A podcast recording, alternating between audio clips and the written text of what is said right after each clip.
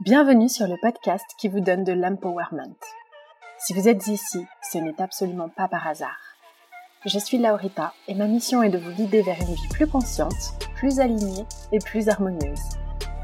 Je vous diffuse chaque jour de l'inspiration et partage mes réflexions pour vous permettre d'incarner la personne que vous méritez d'être.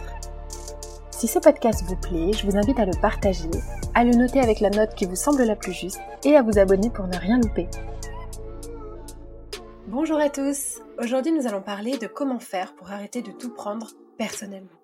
Je vous ai fait un épisode récemment qui s'appelle L'art de se détacher parce que c'est la base de tout, et toujours dans cette logique de défaire ce qui ne nous sert plus et de créer de nouvelles habitudes, arrêtons de prendre tout personnellement parce que c'est un des accords Toltec les plus vrais et aussi les plus difficiles à mettre en place, mais c'est un réel game changer.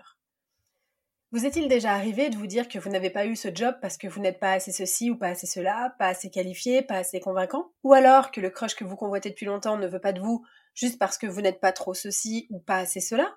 Est-ce que quand quelqu'un vous fait un sale coup par exemple, vous vous dites "Oh non mais je ne mérite pas ça, qu'est-ce que j'ai bien pu lui faire? Qu'est-ce que j'ai fait au bon Dieu Ou bien pourquoi moi? Pourquoi le sort s'acharne Dites-vous une chose, dans la vie, il n'y a absolument rien de personnel. La mort, les licenciements, les tragédies, les malheurs arrivent absolument à tout le monde et c'est souvent malheureusement un mauvais concours de circonstances. On est tellement égocentré que quand quelque chose nous arrive, on a l'impression que c'est contre nous. Attention, hein, je ne dis pas qu'on n'est pas responsable, bien sûr on a une part de responsabilité, mais souvent les problèmes relationnels, par exemple, viennent d'une incompatibilité ou de traumas qui résonnent un peu trop les uns avec les autres. Récemment, une charmante personne m'a laissé un commentaire un peu assassin sur le podcast en me disant que ma voix était trop aiguë, que je lisais mes podcasts. Alors oui, pour info, je lis mes podcasts parce que ça me permet de structurer mes idées. Donc j'aurais pu me dire, oh là là, c'est moi le problème, ça va pas du tout. Non, j'ai mis le couteau sous la gorge de personne pour m'écouter. Si vous n'aimez pas mon podcast, bah allez voir ailleurs. Mais elle avait tellement besoin de déverser que ça en dit long sur son bien-être mental. J'ai entendu des gens me dire, alors qu'ils venaient de perdre leurs proches dans un accident de voiture, pourquoi moi? Mais en fait, c'est toi, c'est ton voisin, c'est moi, c'est eux, c'est l'autre coin de la rue. Combien de gens meurent dans des accidents de voiture? Dans un registre un peu plus léger, est-ce qu'il vous est déjà arrivé que votre crush vous dise que c'est pas vous, c'est lui? Guess what? C'est vrai, c'est lui. Non, c'est pas vous. Enfin, c'est vous qui n'êtes pas compatible, ou en tout cas qui n'êtes pas pour lui. Peut-être que par rapport à ses besoins, ses exigences, ses névroses, il ne peut pas être avec vous, mais ça n'est pas vous en soi, votre euh, être profond. C'est un savant mélange de deux personnes, une histoire d'alchimie. Autre exemple encore, est-ce qu'il vous est déjà arrivé par exemple de vous vexer si quelqu'un euh, que vous avez invité à une soirée ne vient pas? Et est-ce qu'il vous est déjà arrivé de vous dire, en fait, euh, il m'aime pas autant que ce que je pensais, ou il n'a pas envie de faire d'efforts, ou peut-être qu'il s'en fiche, etc., etc. Le mot d'ordre de cet épisode, c'est arrêter et arrêtons, parce que je m'inclus dedans, de tout prendre perso parce que ça n'a rien à voir avec nous. Non, jamais, comme dirait Céline. Les gens vont nous faire galérer, projeter leurs insécurités, débattre avec nous. Et peu importe ce que nous ferons, nous ne pourrons absolument pas empêcher ceci. Vous pouvez être parfait, bien traiter les gens, être un amour, ça n'a absolument rien à voir. Les gens vont quand même projeter leurs insécurités sur vous et pire encore, j'ai même envie de vous dire que plus vous êtes au max, plus vous allez réveiller chez eux des insécurités et donc plus vous verrez des gens qui en projettent sur vous, qui projettent leur peur, donc plus vous allez voir de haters autour de vous. Donc le fait de se comporter de façon hyper alignée, d'une façon qui nous semble être la bonne, risque de vous faire avoir plus d'ennemis que si vous deveniez tout de suite une sombre ordure que tout le monde craint. Et le plus dur dans tout ça, mais j'y reviendrai par la suite, c'est de ne pas changer sa nature face à quelqu'un de malheureux ou d'agressif. Par exemple, un proche à qui vous dites que vous avez un super projet, que vous avez le zazazou, vous trouvez que c'est ambitieux mais que vous êtes vraiment trop heureux de ce projet, la personne vous répond "Ah bah tu vas pas y arriver, c'est compliqué." Ou bien que vous avez une nouvelle coiffure et que votre copine jalouse vous dit oh, "Je t'ai préféré avant." C'est vraiment l'accord Toltec le plus difficile à mettre en place, pour moi en tout cas, parce qu'en fait, on nous a toujours appris à prendre perso ou en tout cas, on ne nous a jamais appris à ne rien prendre personnellement. Mais pas de panique, Tata Laurita est là. Dans un précédent épisode sur le fait d'arrêter d'être needy, je vous parlais des moments où on est bloqué dans un environnement pro pas épanouissant. Dans ces moments-là, on a plus tendance à tout prendre perso. On se dit qu'on est nul, incompétent, qu'on est moins bon, et les paroles des autres vont vite avoir un goût de viser contre nous, alors qu'en fait, pas du tout. Quand on n'a pas, par exemple, une promotion, et que c'est Joséphine, notre collègue de droite, qui délègue tout, pouf, on remet tout en question. On est nul, on ne sera jamais promu, et le drama commence. Mais il peut y avoir mille raisons de ne pas être promu sur un poste un ragot qui joue en votre défaveur, quelqu'un de tout simplement meilleur que vous en face, c'est pas vous, c'est lui. Juste, peut-être que vous étiez trop stressé lors de l'entretien, ou alors il peut y avoir un piston caché, voire une affaire cachée dans le pire des cas, un deal qui a été fait en amont, euh, une meilleure négociation de l'autre côté, un besoin d'un salaire moins important de l'autre côté, la peur de la concurrence de la part du recruteur, peur que vous brilliez trop, etc., etc. Donc ce n'est pas nécessairement vous oui, vous êtes responsable de ce que vous avez fait et donné à l'entretien et jusqu'à présent, mais peut-être que ce que vous avez fait, c'est simplement pas exactement ce que recherche l'employeur ou le recruteur. Il peut aussi y avoir mille raisons pour lesquelles votre crush ne veuille pas de vous. Peut-être qu'il n'est pas prêt à s'engager, ou peut-être que la connexion entre vous et lui ne se fait pas, ou bien il a peut-être d'autres options en vue qui lui correspondent plus, ou bien sa mère ne vous approuve pas, ou alors il a peur de ne pas être à la hauteur. Les actions et les choix des autres ne sont pas dirigés vers nous, et c'est plutôt une bonne nouvelle. Et vous savez ce qu'on dit quand on montre quelqu'un du doigt, les trois autres doigts pointent vers nous. Donc, quand quelqu'un vous juge, ou bien vous met des bâtons dans les roues, ou vous dit que vous n'y arriverez pas, en fait, ces personnes-là parlent d'eux-mêmes. Hein, c'est l'effet miroir, on en a déjà parlé. Globalement, on a plutôt tendance à agir en notre faveur avant d'agir pour les autres. On fait d'abord des choses pour nous, pour ensuite être les autres, mais ça, c'est quasiment 100% des cas. Et je vous défie de me trouver une situation où c'est pas le cas. Dans une vie entre guillemets classique, mais encore plus quand on prend la parole en public ou quand on est une personnalité célèbre, comme par exemple les hommes politiques, les acteurs ou peu importe, on ne peut jamais faire l'unanimité. Dernièrement, ça faisait longtemps que ça ne m'était pas arrivé d'ailleurs, j'ai reçu un commentaire hyper désagréable sur mon podcast en me disant que ma voix était trop aiguë, que le ton que je prends quand j'imite quelqu'un, par exemple, vous savez quand je dis "Oh non mais c'est pas possible", était trop condescendant ou bien que j'étais trop donneuse de leçons. Bon, Clairement, c'est une personne qui n'a pas compris mes messages, d'une part, ni le second degré, by the way, et qui ont été peut-être déclenchés par moi. Et ça arrive, et à mon avis, encore plus quand on est connu et célèbre. Et faire face à des gens qui sont déclenchés, des gens qu'on énerve, ou bien des gens jaloux, ou encore des gens mal lunés, ça peut être vraiment nocif si on prend les choses personnellement et si on n'arrive pas à faire la part des choses. Si par exemple vous avez subi du harcèlement à l'école, ou des gens vous ont dit par exemple que vous étiez moche ou j'en sais rien, est-ce que vous pensez que ces gens sont heureux? Ils projettent leur insécurité sur nous, et quand ils sont seuls le soir, ils sont toujours autant avec une tristesse énorme en eux. Alors, comment faire pour reconnaître une critique d'un hater? Le hater va juste parler de son prisme, de sa perception, et donner son avis subjectif. Exemple, tu es moche, je peux pas me la voir, qu'elle est prétentieuse, c'est de la merde. Commentaire de hater. La dernière fois, par exemple, un homme sur YouTube m'a mis Faudrait déjà écrire le titre correctement avant de donner des conseils il s'agissait d'une vidéo sur la motivation. Donc j'ai envie de vous dire, les amis, quel rapport si je suis illettré, analphabète ou dyslexique Ça veut dire que je peux pas donner de conseils sur la motivation? Pourquoi tu prends le temps de m'écrire ça? Qu'est-ce que ça t'apporte? Est-ce que tu te sens mieux d'avoir montré à tout le monde tes compétences en orthographe? Ça, c'est un commentaire de hater. À l'inverse, un jour, dans une story, j'ai fait une énorme faute d'orthographe et l'une de mes abonnées m'a écrit en privé pour me dire attention, Laurita, il y a une coquille dans ta story précédente. Et avec le sourire. Ça, ça veut dire qu'elle veut aider, elle est bienveillante. Et la façon de le dire, avec le sourire forcément, critique constructive. J'avais tendance à vouloir un peu me venger, ou en tout cas à leur répondre et les envoyer balader. Mais en fait, ces gens-là, il vaut mieux les laisser comme ça. Ça sert à rien de chercher de la revanche, parce qu'en fait, ils ont à vivre avec eux-mêmes. Et ça, moi, ça m'apporte énormément de paix de voir les choses comme ça. Peut-être que ça va vous aider. Pourquoi je prendrais mon temps, que je n'ai pas d'ailleurs, à répondre ou à me venger de cette personne, alors qu'en fait, ce qui sera le plus douloureux pour eux, c'est de vivre avec eux-mêmes et avec leur trauma non guéri. Ma coach m'a dit l'autre jour, si tu te focalises sur ce que les gens pensent de toi, c'est que tu n'es pas assez occupé, alors get a life. Et elle a bien raison. Ces gens sur lesquels on se dit, ah, j'espère qu'ils m'aiment. Mais en fait, ces gens-là ne s'aiment pas eux-mêmes. On ne peut pas aimer quelqu'un si on ne s'aime pas soi-même. Et si leur intérieur n'est pas guéri, ils vont projeter sur nous. Et nous, on a le pouvoir de ne pas réagir aux haters, aux gens qui critiquent, aux gens qui jugent. Ne vous punissez pas pour l'erreur de quelqu'un d'autre. Et soit dit en passant, la colère, c'est totalement le fait de se punir pour l'erreur d'une autre, hein, ou d'un autre. Donc ceci peut-être vous donnera de la paix et plus de pouvoir. Dès lors que quelqu'un agit d'une façon qui vous déclenche, ou est agressif avec vous, ou humiliant, ou se moque de vous, ou commente négativement quelque chose, vos armes secrètes, c'est l'empathie et la compassion. Et même si c'est dur, on le fait pour votre bénéfice à vous. En montrant de l'empathie ou de la compassion à une personne qui est malheureuse et agressive, on se protège et on reprend son pouvoir.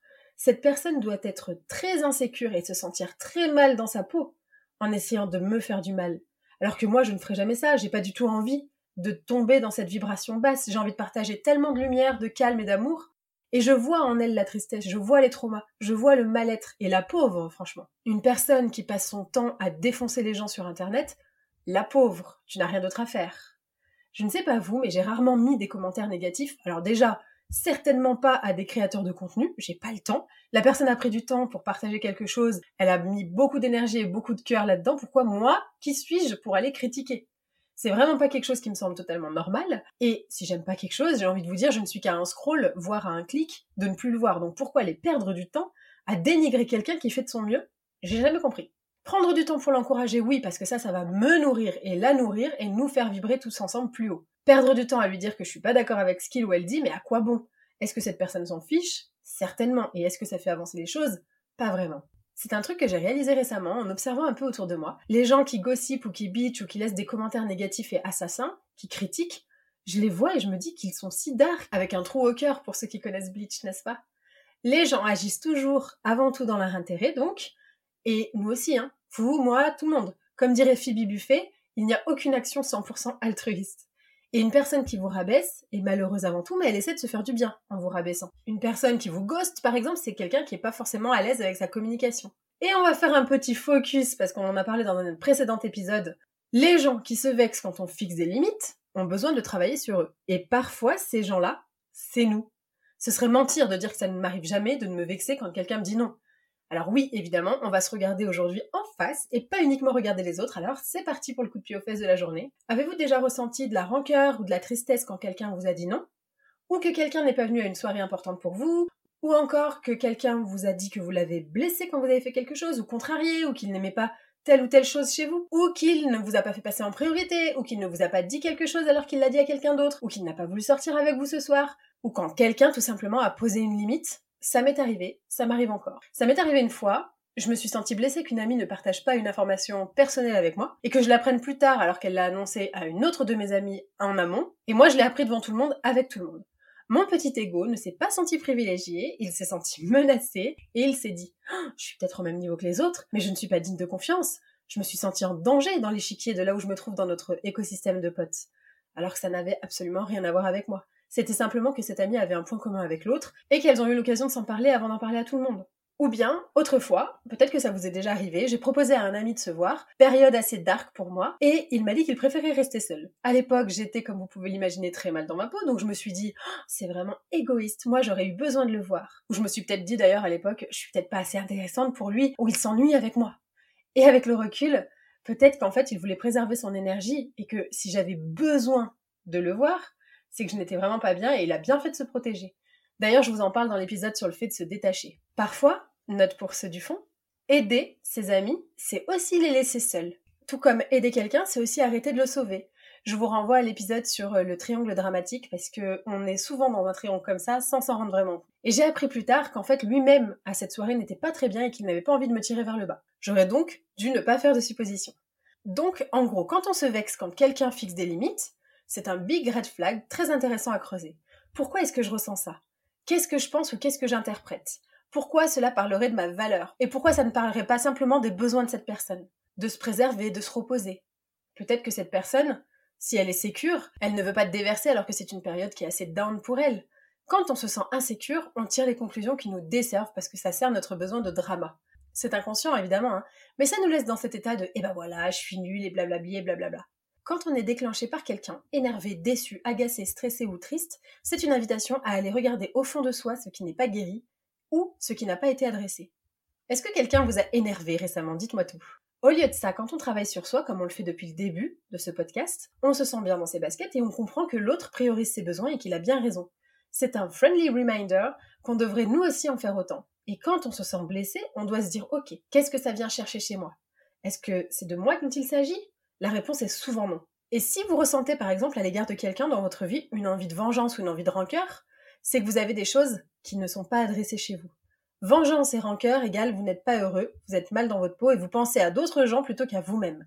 La rancœur, c'est un gros poids que vous vous mettez tout seul sur les épaules comme des grands et qui ne fait mal qu'à vous-même, ou en tout cas qui fait mal à vous avant de faire mal aux autres. Si vous vous aimez, ne vous mettez pas ça sur le dos.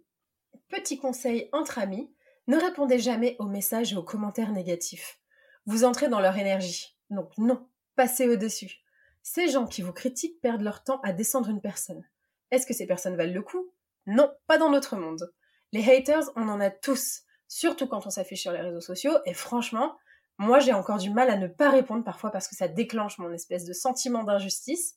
j'ai mis tout mon cœur dans ce podcast et toi, tu viens le descendre en une seconde, assis dans ton canapé à bouffer du agendas et à lâcher ton énergie négative sans te soucier de l'impact Mon petit cœur parfois a très envie de répondre très envie de se justifier, mais à quoi bon?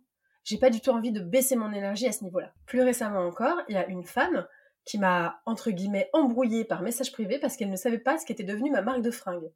Bon, déjà, cousine, je ne te dois rien. De deux, tu as juste loupé l'information, mais j'en ai déjà parlé. Et comme je vous l'ai dit, parfois j'ai du mal à ne pas répondre.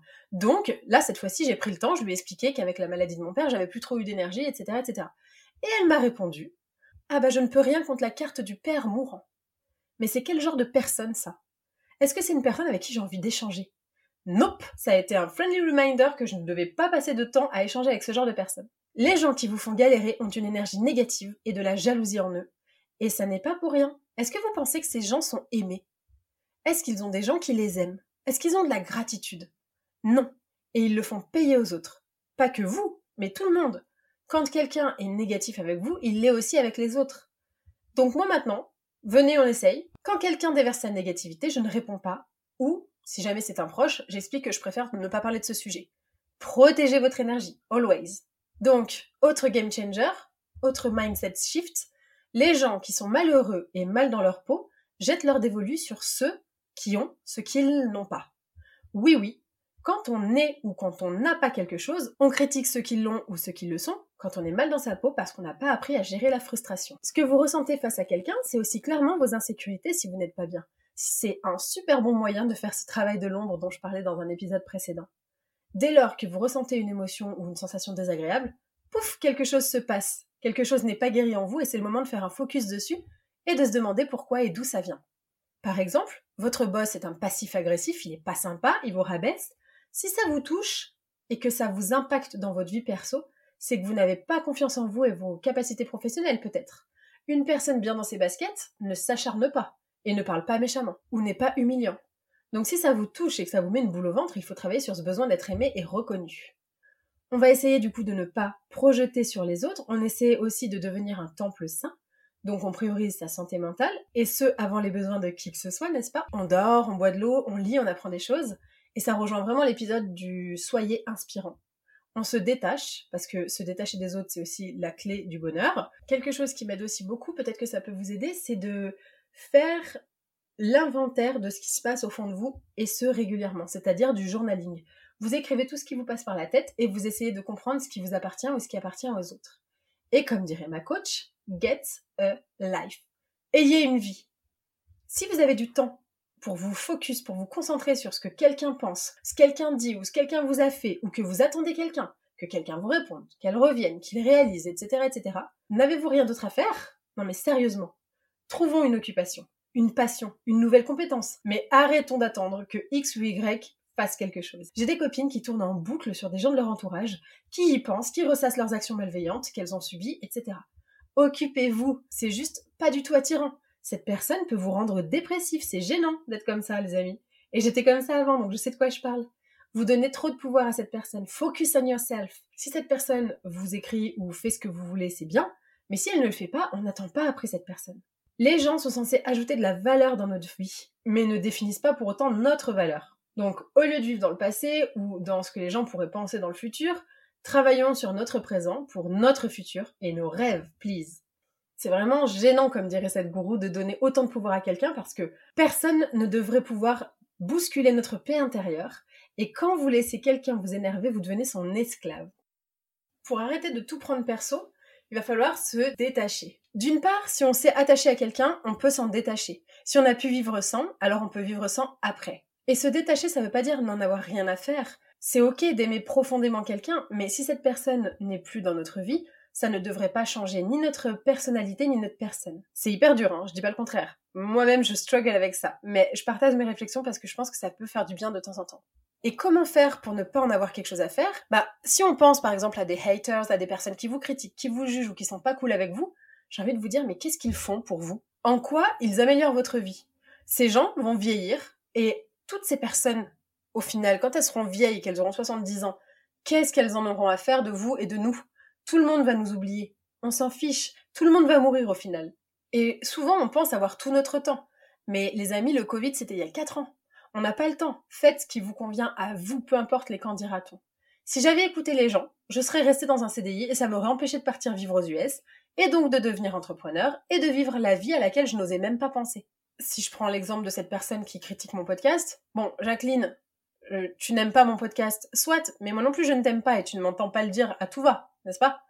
Dites-vous bien que les gens qui réussissent n'auraient jamais été où ils en sont s'ils en avaient eu quelque chose à faire des candidatons. Et surtout, surtout, rappelez-vous qu'une personne qui est négative ou qui est euh, agressive est une personne qui n'est pas bien dans sa peau. Une personne qui est au max de sa vie, bien dans sa peau, épanouie, qui brille, qui rayonne, qui donne envie, etc., ne va jamais passer une seconde à être négatif à quelconque sujet que ce soit. Et enfin, pour arrêter de prendre personnellement, ayez un but. Quand on a un but, on s'en fout des gens, on a une vision long terme, on sait qu'on va accomplir ça et peu importe le temps que ça prend. Soyez sûr de vous, de ce que vous voulez. Je vais vous faire un prochain épisode pour vous garantir que tout ce que vous voulez, vous allez l'avoir, peu importe ce que diront les gens. J'espère que cet épisode vous a plu et je vous dis à très vite pour un prochain épisode.